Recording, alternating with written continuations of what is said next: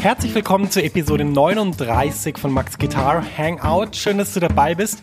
Ja, das ist der Podcast für dich, wenn du dich für Jazzgitarre interessierst, wenn du dich für ihre Protagonisten interessierst und wenn du wissen willst, hey, wie geht das eigentlich und wie kann ich das so üben, dass es Spaß macht und dass ich mich selber ausdrücken kann. Das alles lernst du in diesem Podcast und natürlich auch auf meiner Seite www.maxfrankelacademy.com. Kurze Pause, es geht gleich weiter mit deiner Podcast-Episode. Max ist hier aus der Zukunft und ich habe was für dich. Eine neue und kostenlose 90-minütige Mini-Lesson, die dir zeigt, wie du in Jazz, Funk, Soul und Blues super begleitest. Ja, du lernst Drop-Tour-Akkorde und ich zeige dir wichtige Begleitpatterns für Swing und Bossa Nova. Außerdem verrate ich dir eine super Technik, mit der du die wichtigen Sounds wie C Major 7 oder C Moll 7 um die 9 erweiterst, ohne dass du neue Akkorde lernen musst. Und schließlich verrate ich dir noch mein wichtigstes Tool für das Üben von Akkorden. Mit ihm kannst du jeden Akkord sofort auf der Bühne oder im Proberaum einsetzen. Ja, ich habe so viele Fragen zum Thema Begleiten und Akkorde bekommen, dass ich diese Mini-Lesson wirklich voll gepackt habe mit dem, was ich weiß. Du kannst die auch sofort anschauen. Die Mini-Lesson ist ein Video und das Coole ist eben, selbst wenn es jetzt nachts um vier ist, dann kannst du die jetzt anschauen und kannst damit deinen nächsten Schritt auf der Gitarre machen und das wäre doch echt super cool. Ja, ich würde mich riesig freuen, wenn du dich für die Mini-Lesson anmeldest. Du findest sie unter der Adresse www.maxfrankelacademy.com schrägstrich mini-lesson. Ich buchstabiere das mal kurz. www.maxfrankelacademy.com Schrägstrich M-I-N-I-L-E-S-S-O-N. Du findest den Link natürlich auch in den Show Notes dieser Podcast-Episode. Da kannst du einfach draufklicken und dann kommst du direkt zur Mini-Lesson. Viel Spaß damit und jetzt geht's weiter im Podcast. Ja, du hörst es schon, heute ist eine besondere Folge, denn heute ist der fantastische Gitarrist Nir Felder hier im Podcast zu Gast. Wir werden ein sehr schönes Gespräch für den ersten Teil des ganzen Gespräches. Den zweiten Teil gibt's später auch wieder in diesem Podcast. Und ich freue mich riesig, dass Nier da ist, weil Nier ist sowas wie das Schweizer Messer der Jazzgitarre im Moment. Wenn man in Amerika so die Gigs anschaut und die Leute verfolgt, dann trifft man immer wieder Nier Felder und er scheint in ganz unterschiedlichen Konstellationen und Musikstilen immer ein sehr gefragter Sideman zu sein. Viele Leute wollen mit ihm spielen und das ist auch kein Wunder. Er wird da auch im Interview drüber reden. Es liegt einfach auch daran, wie gut er sich in unterschiedliche Situationen einfühlen kann und vor allem, wie er den Fokus immer darauf hat, zur Musik was beitragen zu können. Darüber redet er auch. Und deshalb ist es für mich kein Wunder, dass Nier immer gefragter ist, mit immer tolleren Leuten spielt, immer mehr auf Tournee ist ich habe ihn Ende 2013 zum ersten Mal in New York getroffen. Wird eine super Zeit. Und ich habe mir damals schon gedacht, Mensch, das ist ein Typ, der ist, der ist offen, der ist sympathisch, der ist sehr breit interessiert. Der wird in dieser Jazz-Gitarrenwelt und in der Gitarrenwelt für einige Aufregungen sorgen. Und äh, genauso ist es gekommen. Und ich freue mich deshalb riesig, ihn heute zu Gast zu haben im Interview. Äh, er spricht über viele interessante Dinge, aber auch ich habe mir überlegt, wie kann ich diesen Podcast zu etwas machen, was meinem Hörer und meiner Hörerin unbedingt noch mehr bringt, als nur, in Anführungsstrichen, dieses Interview anzuhören. Und ja, ich habe mir überlegt, ich habe ein paar Phrasen von Nier transkribiert. Das heißt, ich habe sie in Notenschrift aufgeschrieben, ich habe Tabs dazu gemacht, damit man weiß, in welchem Bund man spielt. Ich habe sogar die Fingersätze versucht rauszufinden und äh, mir ist es, glaube ich, zu 99,9 Prozent gelungen, denn ähm, ich konnte nie gut auf die Finger schauen. Es sind zwei Live-Auftritte, die, die man auch auf YouTube findet. Äh, zwei ganz fantastische Stücke, Bandits und Lover. Und ähm, ja, ich habe da zwei Linien transkribiert von ihm, wo ich denke, das ist sehr signifikant für seine Stilistik. Man kann extrem viel davon lernen. Und ähm, ich habe natürlich auch eine Analyse dazu geschrieben, also gesagt, äh, was ich denke, dass er hier macht, musikalisch, welche, welche Art von, von äh, wie soll man sagen, welches Arpeggio er verwendet über einen Akkord, welche Art von, von Time äh, da gespielt wird, äh, welche, welche Subdivision, also ob er Triolen spielt oder Achtel oder Sechzehntel und so weiter und dann natürlich auch versucht, so den ganzen Vibe von der Phrase zu erfassen. Ähm, ich hatte Nia das auch geschickt, er war sehr, sehr begeistert. Und ähm, ja, ich freue mich einfach riesig, das mit dir teilen zu können. Wenn dich das interessiert, kannst du dieses PDF, das Paket, das erste PDF, also das heißt ein, eine Transkription und die Analyse dazu, und zwar vom Stück Bandits, kannst du einfach runterladen unter www.maxfrankelacademy.com slash blog slash 030. 9. Da findest du das PDF, findest es aber auch in den Show Notes, da gibt's einen Link dazu. Und ja, dann freue ich mich, wenn du, wenn du die Sachen von Nier auscheckst. Die zweit, den zweiten Teil der Transkription gibt's dann im zweiten Teil unseres Interviews, der natürlich auch auf diesem Podcast erscheint. Bevor wir gleich reingehen ins Interview, wir sitzen auf Nierfelders Sofa in einem Brooklyner Apartmenthaus und äh, auf meinem Oberschenkel liegt die Hundeschnauze von Niers Hund, der irgendwie große Sympathie empfunden hat zu mir und ähm, ja uns das Interview nicht machen lassen wollte, ohne dass er sich so sozusagen einbringt. Und ähm, ja, ich muss sagen, es hat sich gut angefühlt. Manchmal hörst du ihn so ein bisschen, wenn er sich so bewegt, dann hört man die Haare. Ähm, aber ansonsten hat er sich ganz ruhig verhalten. Und äh, ich wünsche dir jetzt sehr viel Spaß mit meinem Interview mit dem fantastischen Nier Felder. So it's a beautiful day in, in Brooklyn, New York, and I'm here with the most amazing guitarist, Nir Felder. Nir, welcome to the podcast. Hey, thanks for having me, Max.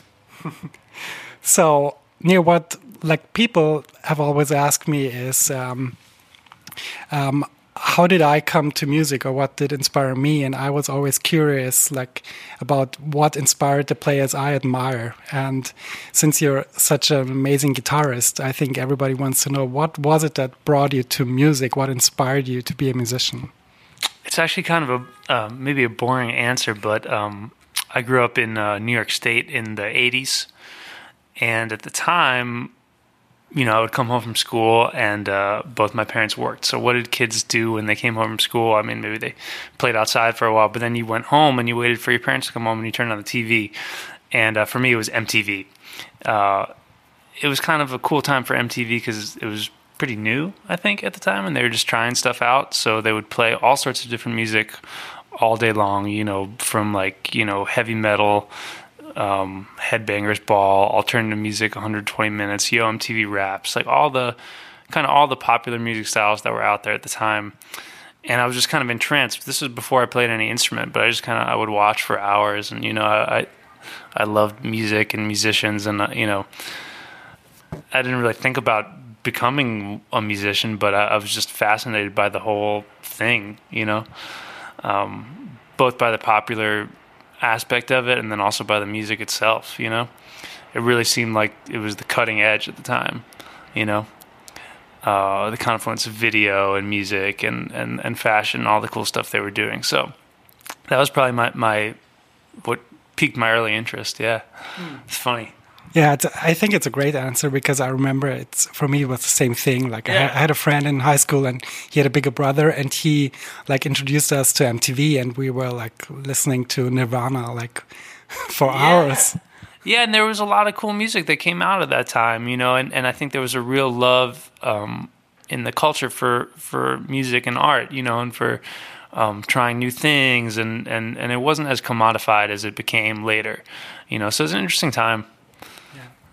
And did did you have some role models back then, like guitarists that you saw on MTV that you were like, oh, I want to play like this guy? You know, this actually way before I actually even played guitar. So um, no, it was it was it was just um, uh, just like little little things that I maybe I liked one song by a band or something, you know, and also radio played a part. I think radio was was more influential than than, than maybe it is now, you know. And of course, I was a kid, I didn't have a car, but I would turn on the radio and maybe just listen to to try and just find new stuff. I was always very curious about like new and and who's this person people are talking about, and I wanted to know.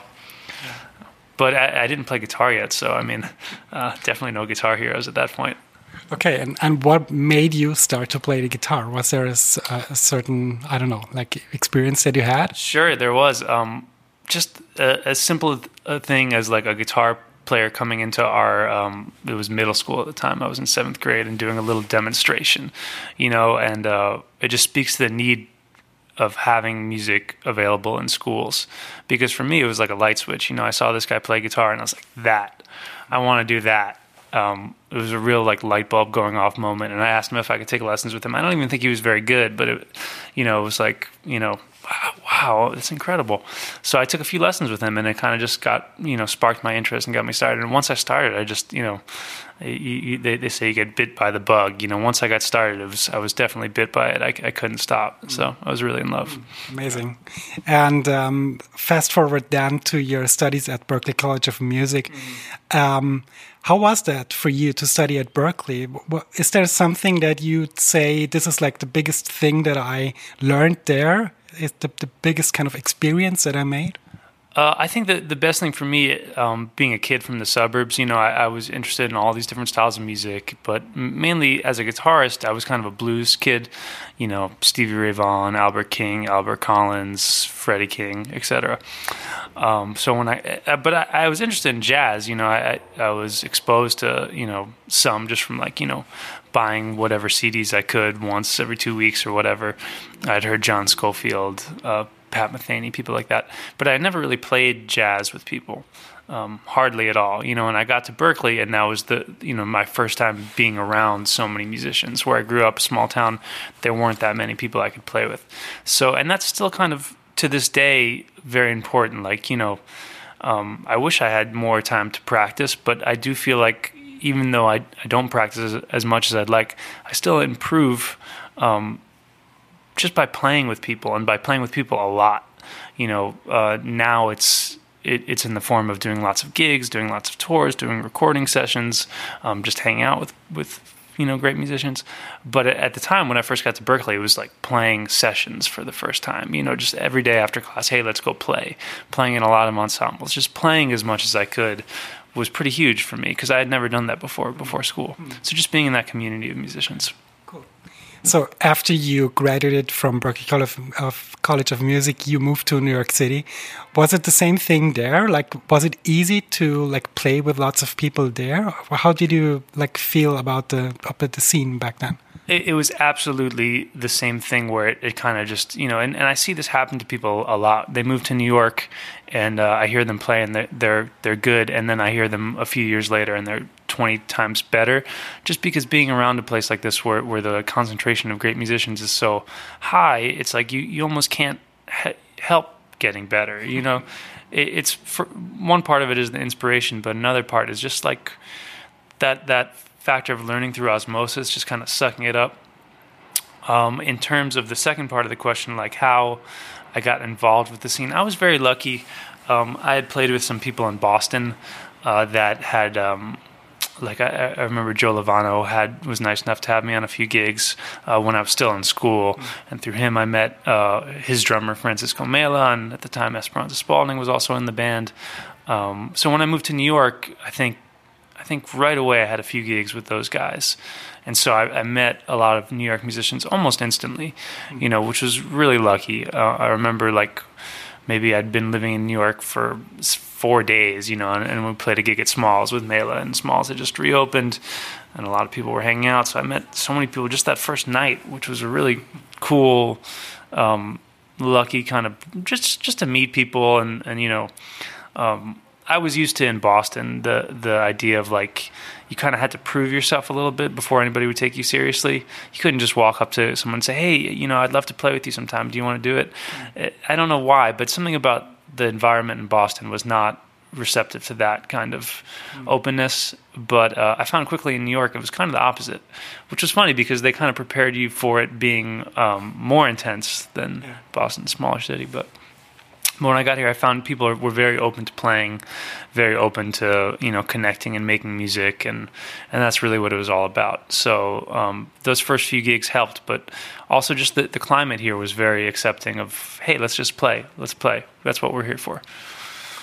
So last time we've met uh, in New York City, you were just before the release of your album Golden Age, with with caused like a, a huge I don't know like impression on on every musician and on so many guitarists. So could you talk a little bit about how this release of your album kind of influenced your career, how it developed after that? That's great to hear that people are checking it out. Um, yeah, it, it, I feel like it was it was a, a, big step for me because I had um, I didn't really jump right into to leading a band when I moved to New York. I, I had led a band back in my college days. And when I moved to New York, I kind of stepped back from that because there were so many people I wanted to play with. I, I kind of wanted to learn how to um, be the guitar player in the group and, and elevate the group and, and make the band leader sound better and, and be be a great sideman because um, there were so many people that inspired me that I really wanted to play with. And when I first got here, that was it. Just it was my it wasn't a conscious decision, but it was kind of where my heart was. Mm and then um, fortunately some some friends in the city kind of pulled me um, into band leading again. You know they said hey you should you should lead uh, a band in my club and et cetera et cetera or like hey i have a little record label. Maybe you could record for us stuff like that um, inspired me to start doing it again. So uh, golden age was kind of my return to, to band leading after a, a long break from it. And um, I'm so glad that it was well received. You know, mm. it was a it was a really fortunate thing in, in, in the way it all worked out, and, and I, I think the the main I guess appeal of it, if if I can, I, I can't really speak for others, but for myself was that um, I think what we were trying to do was make music that was kind of honest in in its influences you know, of and, and not afraid to say, hey, we're really into this and this and this, and and it's okay, mm-hmm. you know, because it might not have been a typical jazz record, and I might not be a typical jazz guitarist. Um, and uh, I think that you know, in, in, this day and age where you have so much, excuse the the, the word BS, you know, both in, in the industry and in politics and in just in daily life and and social media, it's it's nice to have a little honesty from time to time. So that's really all I tried to do is make an honest record, and and um, and going forward, I think that's what we're going to keep doing. yeah, sure. The, the, it's a very interesting point that you just mentioned about being like a good sideman, because when when I follow you on Facebook and on Twitter and stuff, then I see you like with those guys, and I'm like, Who, who's that? And then I Google him, and he's like one of the big cats of whatever kind of style of music. So I just wanted to know how how do you develop the skill of being a good sideman? Is there something that you can learn? Like for all the musicians that are listening to this podcast, is there some wisdom that you could share? Sure, I I, I think there are a lot of, of um, so many things. I'm, I'm trying to figure out how to how to put it into into words. Uh, a lot of it obviously is learned by doing, like everything in music. You know, the more you are a sideman, the more you learn how to be a good one. A lot of the things are no brainers. Learn the music. You know. Um, show up prepared, show up on time, make sure that the the band leaders. I, I guess basically the, the the unquantifiable part of it is how do you elevate the music and make the band leader's vision come to life, um, and that's really hard to put into words. Uh, w- one thing is that you know, as, as, much as you do this uh, when you're a leader, you, you kind of do it as a sideman, which is which is like you have to play the gig your way. You can't try and sound like somebody else on on the gig because it it never really works quite as well when you're not yourself. Mm. I think it's true in life as well. You know, so there's a way to to make someone's music come to life just by being yourself. Uh, at the same time, you have to realize that doesn't mean that the focus is on you. The focus is always going to be on the music. Hmm. Um, when it's someone else's music, the focus might be a little bit on the band leader, but it's really about the music. So when I say uh, be yourself on the gig. It doesn't mean the focus becomes on you or your guitar playing or whatever instrument you play. It's always on the music. But you want to make the music the best version of the music it can be and and the band leader's vision of it come to life in whatever way you can. So that means listening very closely, being receptive um, to comments and criticism, but also kind of assured of what your role is supposed to be. Uh, you know, I always find checking out like the history of whatever style of music you're playing helps because then you kind of know what your your purpose is a little bit, and then it, it's okay to kind of break those rules and, and make it more um, suited to your individuality. So those are just some thoughts off the top of my head. Yeah, mm. yeah, that's that's great. That's I think that's that's really really helpful. Yeah, yeah. The, the, it's it's so funny how a lot of um, what I've learned in music is just kind of these basic little like you know tips about life is like you know you want to play music honestly you want to make sure that it's not all about you you want to make sure that um, you know you do your best. Like li- just little uh, uh, things that are so obvious but somehow they, they get lost in the in the shuffle sometimes. Yeah, yeah right. Two things that students of mine and, and guitarists always mention when the name Nir Felder pops up is your sense of timing and the way you create lines that have some intervallic concepts in it mm-hmm. that that somehow sounds like we've never heard this before. It sounds so fresh and amazing, and everybody wants to know how you do that. So, oh, cool. could you talk about these two concepts that you that you have in your playing? So the rhythmic part of it is um, there. There's like uh, I guess there's two elements to rhythm, right? Like the study of it and like all the different permutations of of whatever like polyrhythms and and having great time and and I'm not talking about myself I'm just talking about in general having great time and mastery of complex rhythms and odd meters and all this stuff.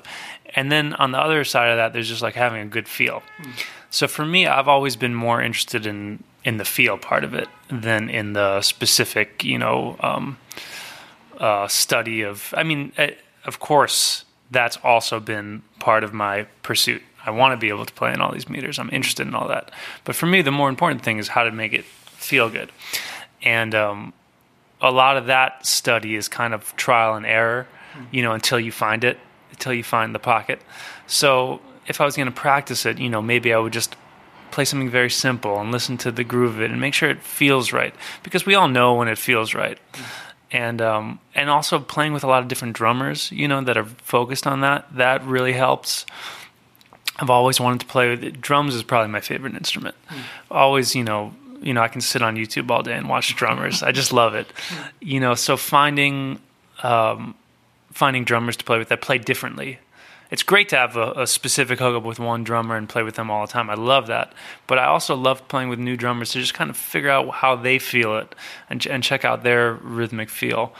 Um, and same same when I listen to guitar players. Maybe if I want to like check out Jimmy Nolan all day, or check out um, Mike Campbell, or like guitar players in different styles, or like a African soukous player, um, or Moroccan gnawa stuff. Just just to check out the feel and try to understand the feel, the stuff that you can't write down. Mm. yeah, I love I love that. I remember uh, being at a rehearsal with with Chris Dave and um, the great drummer Chris Dave, and uh, and someone had a, the band leader had a chart and like somehow the what we were playing wasn't exactly like the chart and he said oh i'm going to rewrite it. And chris said you can't write this down. And i thought i was like that's awesome. He's totally right. You can't write this down. It's mm. it's just like it, it's a it's a it's a feel thing and and that's part of the beautiful mystery of music. Mm. So that's that that's i love the other stuff too. I love the like the, the st- studious study of of rhythm but for me I, i've always prioritize the other one just a little bit more. But one final comment is rhythm definitely is a study within itself and it's important not to get lost in you know all the other elements of music while ignoring rhythm mm. and that's true of every other element of music i mean we prioritize harmony so far over rhythm so far over um, dynamics so far over every other element of music so um, I do try to like keep that balance in mind. Like if I'm going to study harmony for a little while, which is great, I also want to make sure I'm studying rhythm and studying dynamics and studying space and studying the tonal aspects of music. You know, so that that the playing is in balance. Mm. Um, that's been an important thing for me in my practice. Playing soft, playing loud, playing you know fast, relatively fast, playing slow, playing high, playing low. Um, playing open strings, playing you know fret, like everything that I could think of. Um, just to, to make sure that I'm exploring it all. Mm. Because, first of all, because I like it all, um, and second, because some of my favorite players are like the most. Like when I think of Sonny Rollins, I think of of like you know in one solo he plays high, he plays low, he plays fast, he plays slow, he plays swing, and he plays even, he, and it and it all makes sense. It doesn't sound disjunct at all. It just sounds complete. Mm. Um, and it sounds like like anything is possible, which is something that I love about music. So um, yeah. Yeah, ama- amazing, great. Well, so yeah, yeah. I, I asked about the intervallic kind of uh, technique that you use or that you develop because right. people always tell me like, it's like I know my boxes, like I know D Dorian in this box, but when I hear Nir play it, and it sounds like I can like achieve what he's done right. with that technique. So yeah. So to that effect, um, yeah, definitely. I'm not a boxes um, player. Um, I never really learned the boxes because it was felt very unnatural for me when I was learning how to play guitar. Um, so I just kind of figured out like a string by string and the whole kind of trying to see the whole guitar neck as one thing. Because it is right? Like the boxes are just in, something that we invented you know to try and like subdivide it and make it easier to go piece by piece which is fine but if if you keep them forever it's like having the training wheels on forever right? You know what i mean? At some point you have to get rid of it, of it and just think of the guitar neck as one thing because it is. Yeah. um so that's one part of it and the other part is yeah the intervallic stuff it's like yeah, it's the same idea. Just like I want to play, uh, you know, whatever we call regular intervals, seconds and thirds and stuff. I also want to play bigger ones. I also want to play smaller ones, like moving in tiny little minor seconds and little chromatic stuff. So it, it's kind of just uh, an outgrowth of that philosophy of like trying to to see the bigger picture and, and get it all in, and and uh, acknowledging that there's no right way to do things, and that if you hear it a different way, it's okay to do that, and and to explore. Um, yeah, so I'm trying to stay stay uh, creative with it and stay having fun. Hmm. You know, it's it's. Um, although I do believe in music as art, uh, uh, of course, and the serious nature of it, I believe like w- when you can have fun with it, it can bring out all these cool possibilities that can be applied to a serious context. Uh, you should have fun while you practice sometimes. Yeah, right. That's, yeah. that's important. Yeah. Das war also der erste Teil des Interviews mit Nir Felder und ja, wir sind uns, glaube ich, einig. Man sollte Spaß haben, während man Gitarre spielt. Und äh, vielleicht ist dir aufgefallen, dass ich das auch immer sage, seit Monaten und Wochen und Jahren. Und ähm, ja, da muss irgendwas dran sein an Spaß haben. Und ähm, ja, dafür gibt es ja auch diesen Podcast, dass, dass man weiß, wie übt man so, dass man Spaß hat dabei. Und wenn du jetzt Niers Linie üben willst über Bandits, dann lad dir doch das PDF runter. www.maxfrankelacademy.com slash blog slash 039 und da findest du dann genauer, wie Nier spielt, äh, mit welchen Fingern man welchen Ton spielt, wie man das phrasiert, wie die Time funktioniert, um ein bisschen Nierfelder in ein Spiel zu kriegen. Ja, vielen Dank fürs Zuhören. Das war eine besondere Episode für mich. Ich habe mich äh, wahnsinnig drauf gefreut, monatelang das zu veröffentlichen und habe natürlich auch in der Transkription äh, sehr viel daran gearbeitet, dass es wirklich cool wird. Ich weiß, dass Nier das äh, sehr, sehr cool fand, ähm, das Gespräch zu machen und auch die Transkription und dass er da sehr glücklich damit ist. Und in dem Sinn, ähm, ja, hoffe ich, dass du auch glücklich damit bist und dass wir uns in der nächsten Episode hören von Max Guitar Hangout. Wenn dir die Episode gefällt, gib mir noch eine tolle Bewertung bei iTunes. Das ist ganz wichtig, damit ich auch andere Gitarristen erreichen kann, die im Moment noch nicht wissen, dass es diesen Podcast gibt. Vielen Dank für die Unterstützung und bis bald, sagt dein Max.